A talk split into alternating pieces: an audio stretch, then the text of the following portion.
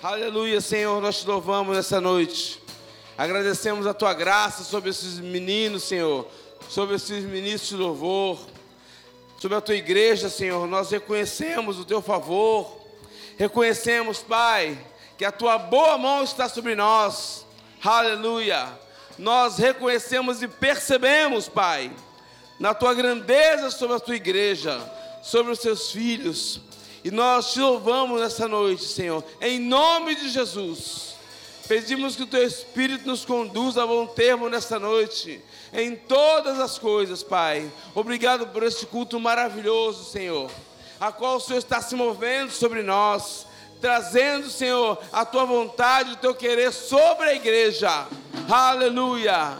Porque tu és o nosso Deus, um Deus grande de milagres, um Deus que opera maravilhas um Deus que opera, Senhor, ainda que não vejamos, Ele está trabalhando por nós. Aleluia, aleluia. Pode sentar, amados. Aleluia, aleluia, aleluia. Deus é bom, amém? Olha para o seu irmão e diga: Deus é muito bom. Aleluia. Está tudo bem com vocês? Glória a Deus. Não precisa pegar, não. Pode deixar aqui no chão mesmo, que eu não vou usar nada disso. Isso aí estava a mais na minha Bíblia. Certo? Obrigado, Fernandão. Vou deixar aí. Isso aí é papéis passados. Amém? Porque Deus tem algo novo hoje. Amém? Aleluia! Glória a Deus. Eu fico impressionado quando eu entro aqui no Verbo da Vida pré-grande. Pode sentar, amados de minha alma. Amém? Por enquanto. É só um pouquinho, hein? Não fica acostumado. Fica rindo, não ri muito, não. Daqui a pouco vai subir já. Tá bom? Aleluia! Eu fico impressionado quando eu entro na igreja, Verbo da Vida pré-grande. Irmão, sem brincadeira, eu fico feliz por participar dessa igreja. Quando eu entrei aqui, lá da rua, parecia que tinha umas 500 pessoas aqui. De tão, tanto alegre, tanto alegria que tinha nesse lugar. Quando eu entrei, eu falei, nossa, acho que não tem nem 40, mas parecia que tinha 500. Eu pensei, então, então deve ser os anjos cantando junto. Só pode, irmão. Irmãos, quando a gente se reúne, entendendo a visão de Deus sobre nós, com um ou com mil, a tua alegria é a mesma. Amém? O pastor Adriano hoje parece ministro de louvor. Aqui eu falei para o Michele, ele agora está de louvor também? O homem está cantando melhor que nós todos juntos? Aleluia! Pelo menos tá, vai dar unção. A unção cobre tudo, irmãos. A unção cobre todas as imperfeições. Eu me perguntei para você, Michele. Falei, Adriano agora está me ensinando louvor também? Mais um concorrente? Aleluia! Oh, glória! Isso é a, a graça de Deus se manifestando. Amém? Para todas as coisas. Amém, amados? Para ganharmos tempo, abra sua Bíblia no livro de Atos. Amém? Aleluia. Atos capítulo número 16. Atos dos Apóstolos, capítulo de número 16. Amém? Aleluia.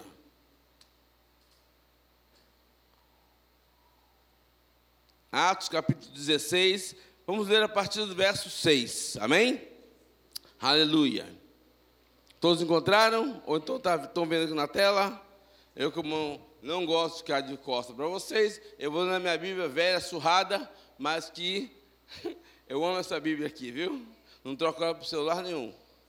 Essa para pregar, essa Bíblia aqui é top da galáxia. Melhor Bíblia que tem, porque eu leio ela todo dia, amém? Aleluia.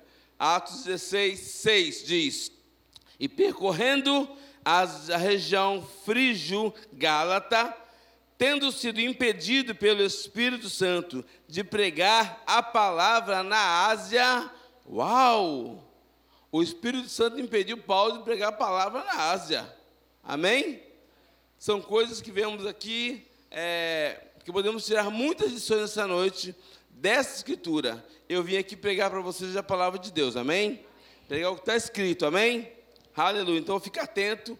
Deus quer compartilhar conosco muitas riquezas. Se você ficar atento, você vai sair daqui um pouco melhor que você entrou. Amém? Isso eu garanto que a palavra de Deus funciona. Olhe para a pessoa que está perto de você e diga: a palavra de Deus funciona. Versículo 7. Defrontando Mícia, tentando ir para Bitínia, mas o Espírito de Jesus não o permitiu. Presta atenção. Paulo queria pregar o evangelho aonde? Na Ásia. Ele queria ir para as regiões da Bitínia.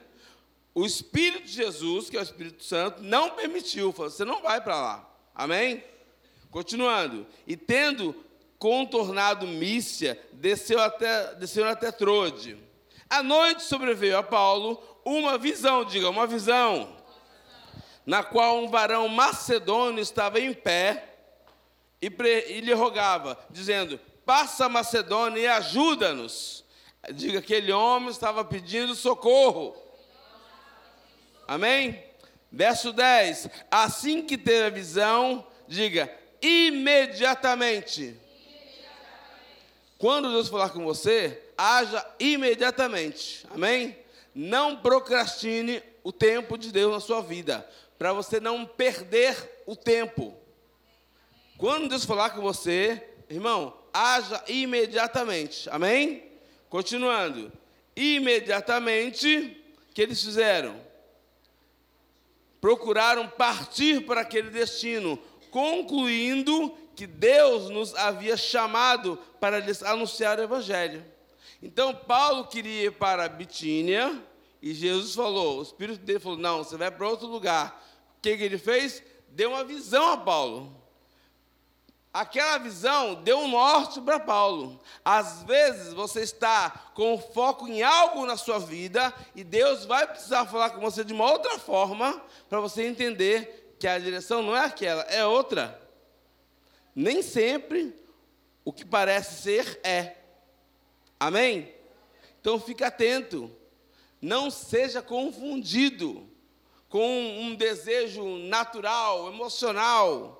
Você é um ser, diga, espiritual. Nós somos seres espirituais. E é no Espírito que Deus falará conosco. Amém? Continuando. Tendo, pois, navegado até Troade, verso 11, seguimos em direção a, a Samotrácia, no dia seguinte de Neápolis e dali a Filipos, cidade da Macedônia, primeira do distrito e colônia. Nessa cidade permanecemos alguns dias. Então, o Espírito de Jesus queria que Paulo pregasse em Filipos, que é a região da Macedônia. Está entendendo isso, né? Amém?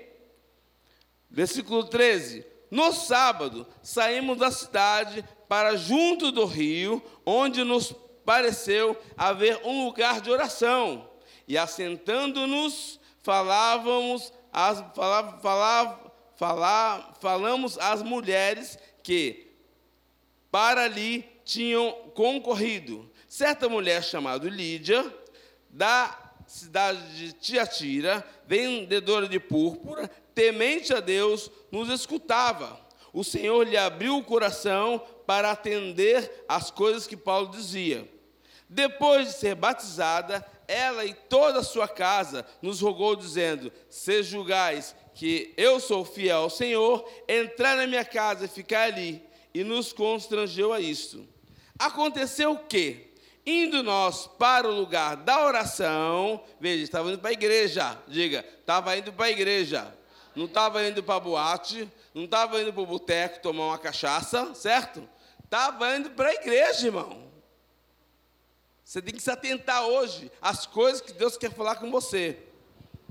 Estamos no versículo 16. Aconteceu que nós, para o lugar de oração, saímos ao encontro uma jovem, possessa de um espírito de adivinhador, o qual, adivinhando, dava grande lucro aos seus, diga, senhores seguindo, seguindo a Paulo e a nós, clamava dizendo: Esses homens são servos do Deus Altíssimo e vos anunciam o caminho da salvação. Amém? Posso vir um glória a Deus? Essa mulher falava alguma coisa errada? Ela estava certíssima. Porém, ela não falava pelo Espírito de Deus. por um espírito de, diga, adivinhação. Ou seja, quem estava, em tese, promovendo aquelas palavras era o demônio. Diga, era o demônio que promovia a palavra que exaltava a Deus. Paulo deixou rolar o trem. Mais de uma hora, o homem se irritou. Tem horas que você vai ter que se indignar com o diabo. Não vai deixar ele ficar falando mais. Amém?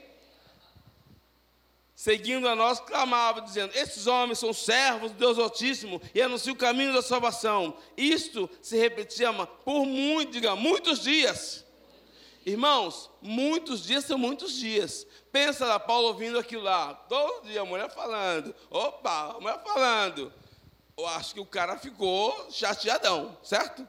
Aí diz: Isto, depois de ser repetido por muitos dias, Paulo, já indignado, voltando, disse ao Espírito: Em nome de Jesus Cristo, eu te mando, retira-te dela. E ela, na mesma hora, saiu. Então, o demônio saiu, a mulher ficou livre. Preste atenção. Aqueles homens estavam fazendo a obra de Deus. Estavam aqui que nem nós no culto, louvando, adorando, cantando. E vem agora o endemoniado e começa a falar que aquilo ali é, nós somos servos de Deus Altíssimo. Mas não tem nada de Deus ali, nem tudo que parece é, nem tudo que reluz é ouro. Entenda.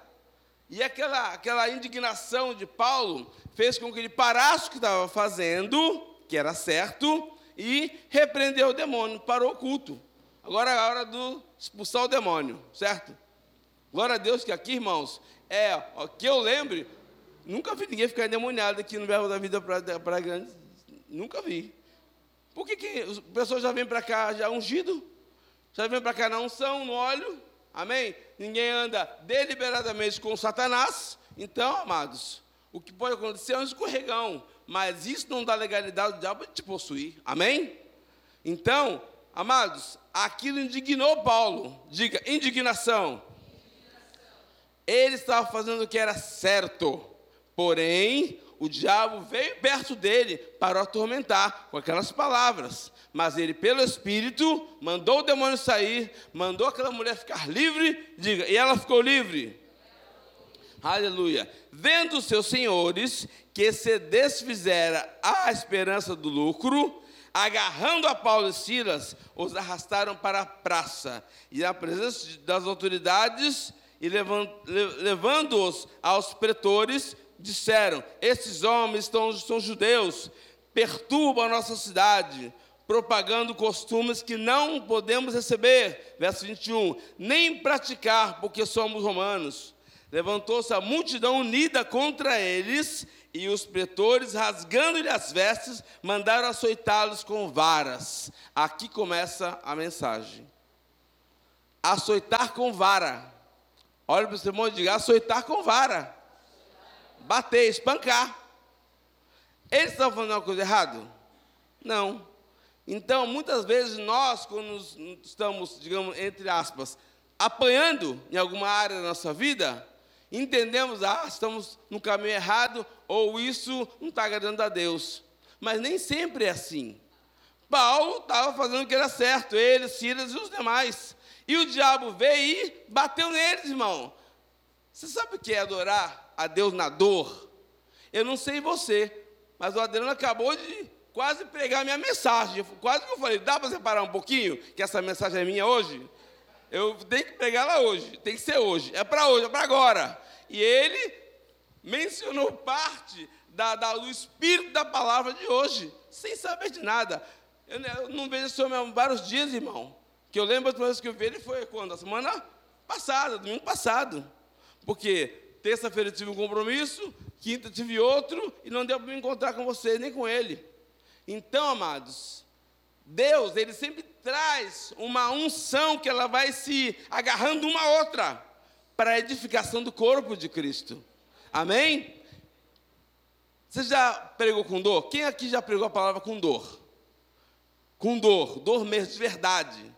Irmãos, eu vou falar para vocês, ali cantando agora, eu estava com uma dor terrível aqui nas, nas regiões mais baixas aqui, nos quadris, na virilha, e eu pensava comigo, meu Deus, não passa nunca, ô Satanás, parece que quer me açoitar, mas eu vou falar a palavra com dor ou sem dor.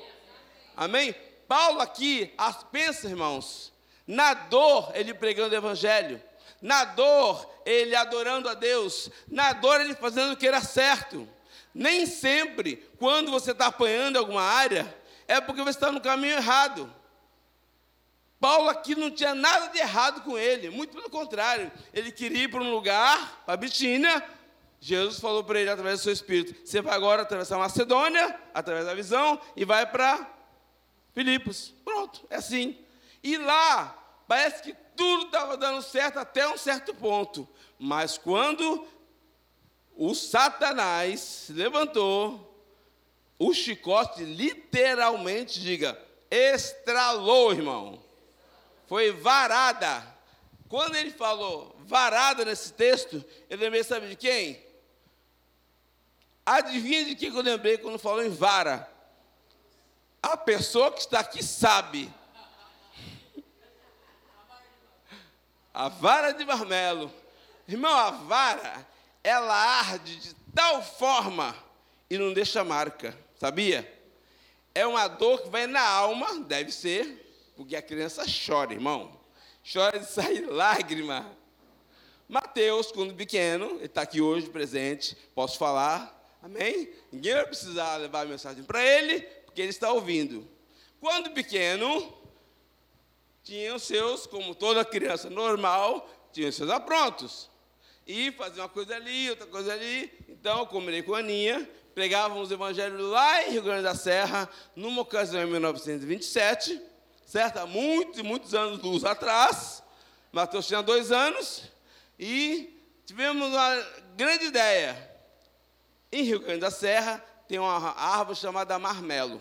Uma irmã chegou e falou, pastor, o irmão, o diácono, acho que era diácono naquela época, falou, se você corrigir ele com a vara de marmelo, a arde dói e não marca. Ele não vai marcado para a escola.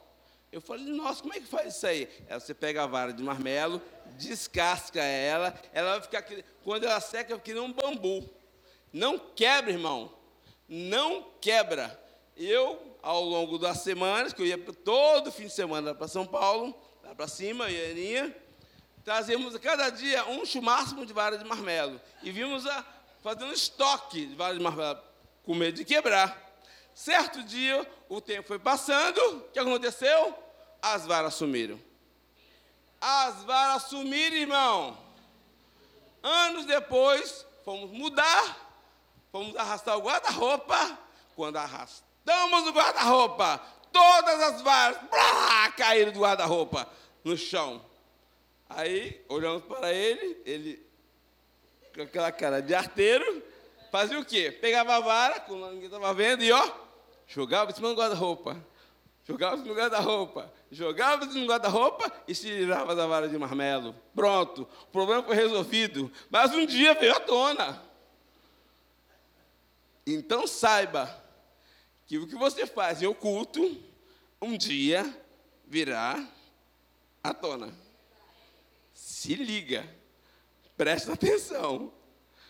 Ele achou que estava se livrando de um problema, mas nós descobrimos a peripécia dele, de se livrar da vara de marmelo. E Paulo, aqui na cadeia agora, recebendo açoites, amados, açoites, estava literalmente com as costas sanguentadas, estava ardendo ali. Agora, quantos de nós, na dor, paramos de adorar? Quantos de nós, na dor, começamos a murmurar e dizer, mas será que está certo? Dá certo mesmo o negócio de ser crente? Esse negócio de ficar cantando e gritando, ha, ha, ha, parece um idiota. Aí o diabo começa a pressionar a sua cabeça para você falar, olha, vamos fazer o seguinte, não é melhor você ser normal? Porque esses daí são tudo meio doido. Tá ruim o trem, o negócio está pegando, o chicote está estralando, e você está, eu estou forte, eu sou rico. O bolso não tem nada, irmão. Aí você fala, eu sou rico. É só mesmo doido. é só doido. Diga, tem que ser doido. E a Bíblia diz que a sabedoria de Deus para o mundo é loucura, irmão. Ninguém entende nada. Como você canta e pula e corre. Não tendo bolso vazio, irmão. O outro bolso aqui também está vazio. Tem só o documento. E uma passagem de ônibus. Já usei. Não serve mais nada. Irmãos, o diabo quer te convencer que na hora da dor e dificuldade você tem que parar. Mas Paulo estava fazendo o que era certo, irmãos, ele não parou. Quando você entender que você não vai parar, pode estar tá dando na canela, mesmo a bênção está batendo na tua porta. E o diabo quer falar para você: olha, não vai dar certo, não vai dar certo. Ele vai falar que não vai dar certo todo o tempo, até aquilo se manifestar. Então você tem que engolir seco as afrontas do diabo e seguir em frente declarando, como o pastor Adriano falou aqui hoje. Ele vai rir, vai cantar, vai pular, independente da circunstância, independente da situação.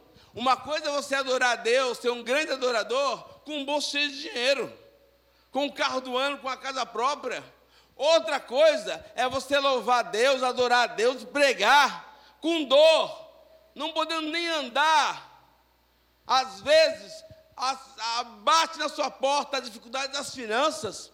Meu irmão, quantas vezes, quantas vezes eu tive que pregar sobre prosperidade, tendo que pegar, chegar para mim e falar assim, vamos dividir hoje isso aqui, metade para o almoço, metade para a janta. Amanhã, Deus, Deus proverá. Não sabemos o que vamos ter. E sempre acontecia. Acontecia, irmão. Não podemos murmurar na falta ou na dificuldade, na hora da prova, na hora da dor. Você tem que louvar a Deus. Você tem que continuar seguindo em frente. Paulo estava fazendo o que era certo. Saiba que vão, você vai se deparar com os inimigos da sua fé. E um deles é as pessoas que vão te julgar. Julgamentos. Amados, às vezes nos encontramos em lugares que era o último lugar da face da terra que iríamos estar. Mas por circunstâncias, a vida nos empurrou para lá e lá estamos. Às vezes eu olho para minha casa e o telhado está caindo. Aquilo não rouba minha fé. Pode estar tá caindo agora, mas amanhã eu vou ter uma casa que vai ter tudo de gesso, com as pias de ouro, com o melhor carro na garagem. As circunstâncias não vão determinar a minha adoração. As circunstâncias não vão dizer o quanto eu tenho que falar, fazer para Deus ou não. Não é a dor que me para. O que para o homem é a sua incredulidade, é a falta de firmeza na palavra, na doutrina da palavra. Você tem que louvar Deus com dor ou sem dor, pregar com dor ou sem dor, adorar com dor ou sem dor. Não importa, irmão. Não importa. Você tem que fazer o que tem que fazer. Não porque isso ou porque aquilo. Não é porque estamos abastados que adoramos. Adoramos porque sabemos quem Deus é. Adoramos porque descobrimos a sua graça, o seu favor sobre nós. É mais fácil murmurar. É mais fácil reclamar e dizer o que está acontecendo nessa igreja, por que, que, o dinheiro não chega. A Bíblia diz que a, a unção vem sobre a, a, cabeça de Arão e desce para a sua barba. O meu pastor tem que ser rico para eu ficar rico também. Obrigado pelo amém, Mateus. Aleluia. Irmão, se você não se preocupar com a vida dele, o, o trem está ruim. Você tem que olhar a igreja como uma extensão do ministério de Jesus. E aqui tem um anjo da igreja. O anjo, sabe o que é o anjo? Aquele que ouviu o chamado e atendeu. Eu disse muitas vezes, muitos anos atrás, eu não quero ser pastor coisa nenhuma dá trabalho, eu vou ter que me investir em muitas coisas, eu também tenho minhas fraquezas, deixa no meu canto quieto. Chegou um homem um dia e falou: Você diz isso, isso e isso. eu vou te dar um recado. Quando que vamos marcar a sua ordenação? Eu falei, para quê? Ele falou, porque você é pastor. Eu falei, mas eu não quero ser pastor. Ele falou, e daí que você não quer? Você não tem escolha. Olha para o seu irmão e diga: o escolhido não tem escolha. Fala com, fé agora, com força. Isso é só um ensaio que você fez agora. Agora vou falar com, com vigor, amém? Com fé. Diga: o escolhido não tem escolha. Amém? Nós somos escolhidos por Deus, chamados para boas obras, irmãos. Não importa as dificuldades que eu tinha, eu dizia, eu não quero ser pastor, não quero ser pastor. Eu quero só ajudando, só ajudando, tá bom. Eu vou ser só ajudante para sempre. Eu, ah, é? Tá bom. Então, me aguarde. Se você acha que você não pode ir mais além, porque acha que você não é capaz, saiba que Deus vai meu irmão, Deus vai virar você do avesso, mas o que você tem que fazer, você terá que fazer. Tem pessoas que vão para o céu por sua causa. Amados, entenda. Certa vez eu ouvi, há muitos anos atrás, uma ministração de um homem chamado Josué Idion. Alguém já ouviu falar desse pregador? É um grande pregador, é um homem ungido de Deus. E esse homem pregando, certa vez ele disse: Deus chegou para uma mulher na Argentina e falou assim para ela. Ela tinha 16, 17 para 18 anos. Chamou ela ao ministério, ao ministério evangelístico. E ela falou: Senhor, sabe o que, que é? Eu sou jovem, eu vou casar. Depois que eu casar, eu vou te servir, tá bom? Deus nada respondeu. Ela se casou e continuou na sua vida, na sua vida pessoal normal. Passados os anos, Deus chegou para ela e falou, chamou ela de novo. Olha, chegou o tempo para você me servir. Ela falou, sabe o que é, senhor? Eu estou grávida, vou ter um bebê, eu tenho que cuidar do meu bebê. O senhor, me, entende, né? Deus nada disse. Ela teve esse bebê, foi indo, foi indo, foi indo, foi indo. Aquele bebê cresceu, teve filho, aí Deus chamou ela de novo, muitos e muitos anos depois. Chamou ela de novo ao ministério. Sabe o que ela disse? Senhor, sabe o que é? Agora eu tenho que cuidar dos meus netinhos. Não tenho tempo para servir. Eu vou cuidar dos meus netinhos. Depois eu te sirvo. Só que isso, irmãos, quando eu comecei a falar com ela, ela tinha 18 anos. Agora ela tinha na casa dos 60 e poucos. Aí, Deus levantou um homem, um profeta. Esse homem estava andando numa rua na Argentina, Deus falou para ele: muda de lado. O homem mudou de lado. Aí ele continuou andando. Aí Deus falou assim: pare em frente da casa número tal. Ele parou na frente daquela casa. Aí ele falou: toque a campainha. A primeira pessoa que sair, você vai dizer isso, isso, isso. Saiu quem? Diga, quem saiu? Aquela mulher. Já uma senhora de idade com um coque na cabeça. Quando ela abriu a porta, falou: Pois não, o profeta nem a saudou. Ele levantou a mão e disse: Assim diz o Senhor. Há muitos anos atrás eu te chamei e você deu desculpas. O tempo se passou e você continuou dando desculpas.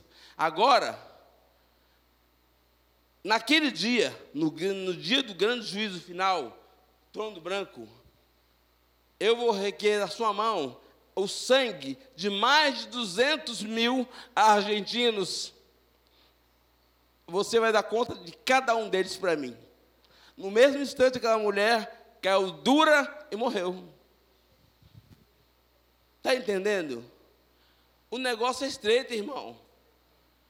Às vezes focamos no que precisamos aqui agora, mas tem toda uma eternidade para dar conta para Deus.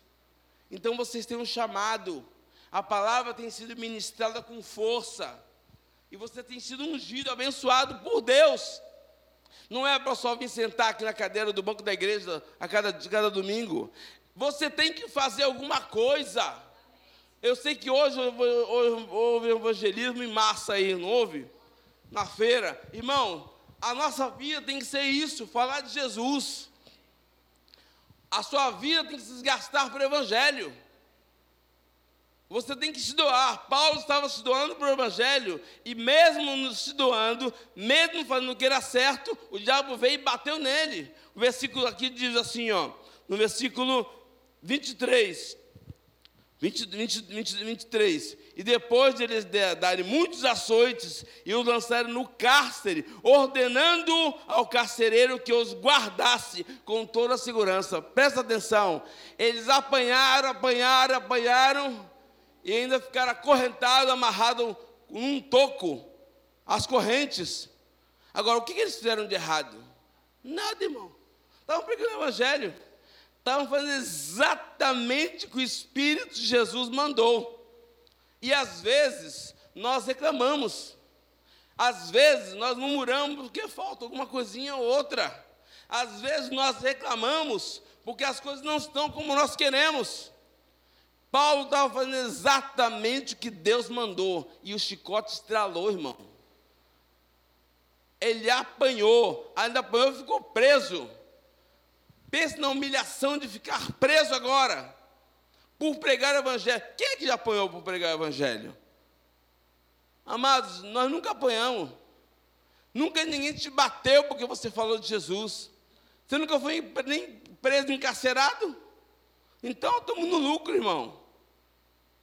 É nessa hora que Deus vai ver se você é crente ou não é crente. O nosso evangelho está muito, muito light. Aqui é bom e é fácil, irmão, você pular e cantar. Aqui é mole, irmão. Há uma unção disponível que te empurra para tudo isso. Mas lá no dia a dia é a hora. Quantas vezes no meu quarto eu olhava para a sonda e dizia: Eu sou curado. A circunstância toda do contrário tudo o contrário. Quantas vezes só eu indo em casa, mas ninguém, irmãos. Aqueles muitos amigos que eu tinha subiram, evaporaram, não tinha mais ninguém. Eu conheço mais gente que você, você possa imaginar na sua vida. Eu, com 64 anos, conheço tantas pessoas, que as pessoas que eu conheço me diziam, Luciano, por que você não se candidata ao político? Na rua você fala com tanta gente, são os amigos quando você está bem, mas quando você não tem nada, quando você está, entre aspas, prestes a morrer, cadê os amigos? E eu cantava em casa sozinho, sem violão, sem nada, o violão desafinado, a corda quebrada, o traste quebrado. Eu cantava assim mesmo sozinho. Quantas vezes eu nem veio para a igreja? Quantas vezes? Eu só. Mas eu adorava. Eu adorava sozinho, irmãos. E quantas vezes? Quantas vezes? Ela chegava em casa e dizia para mim: Sabe que eu ouvi em tal lugar? Falei, não, o quê? Que você é um pastor desviado, que você é um pastor que não congrega. Eu dizia para ela, deixa eu falar. Ninguém está na minha pele, só eu sei o que eu passo, a dor que eu sinto.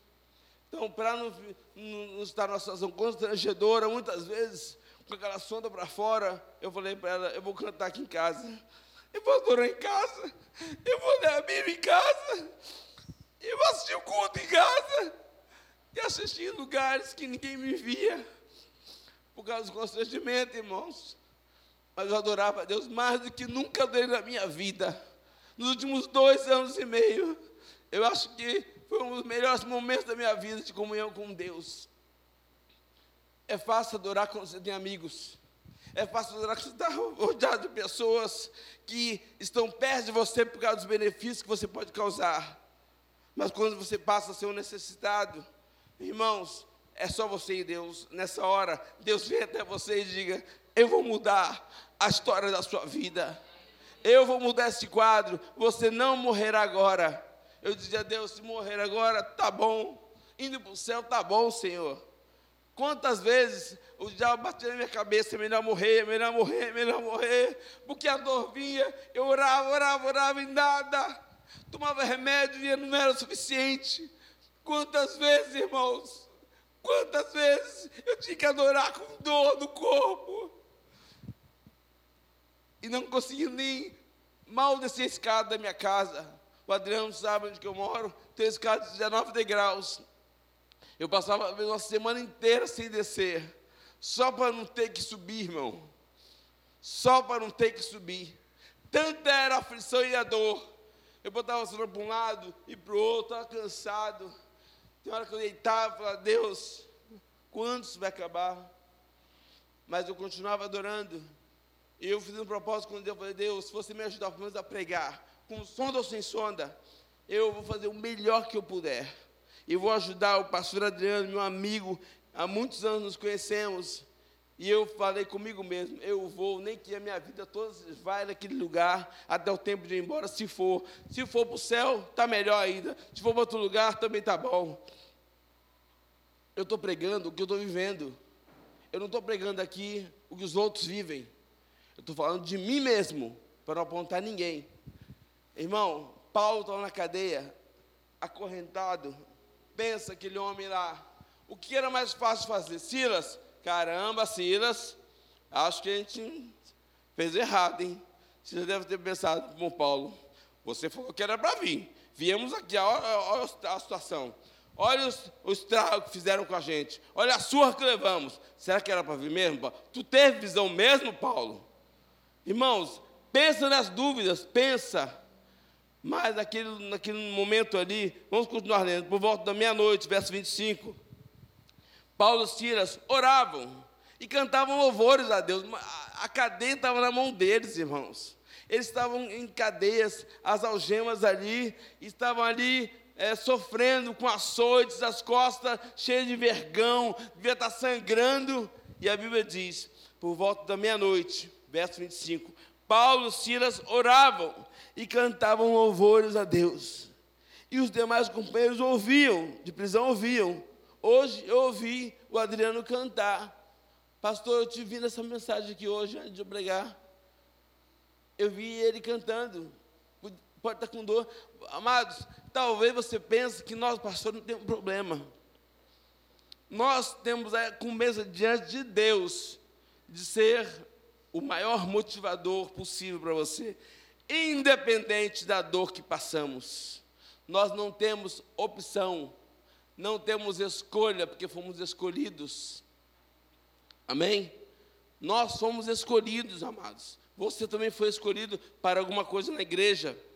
E aqui diz, amados, pensa lá, eles com dor, pensa que tinha um técnico de enfermagem lá, a Carol não estava lá para ajudar, o Mateus não estava lá para ajudar para arrumar lá os vergões, o sangue, amparar, não, não tinha ninguém, não tinha médico, irmão.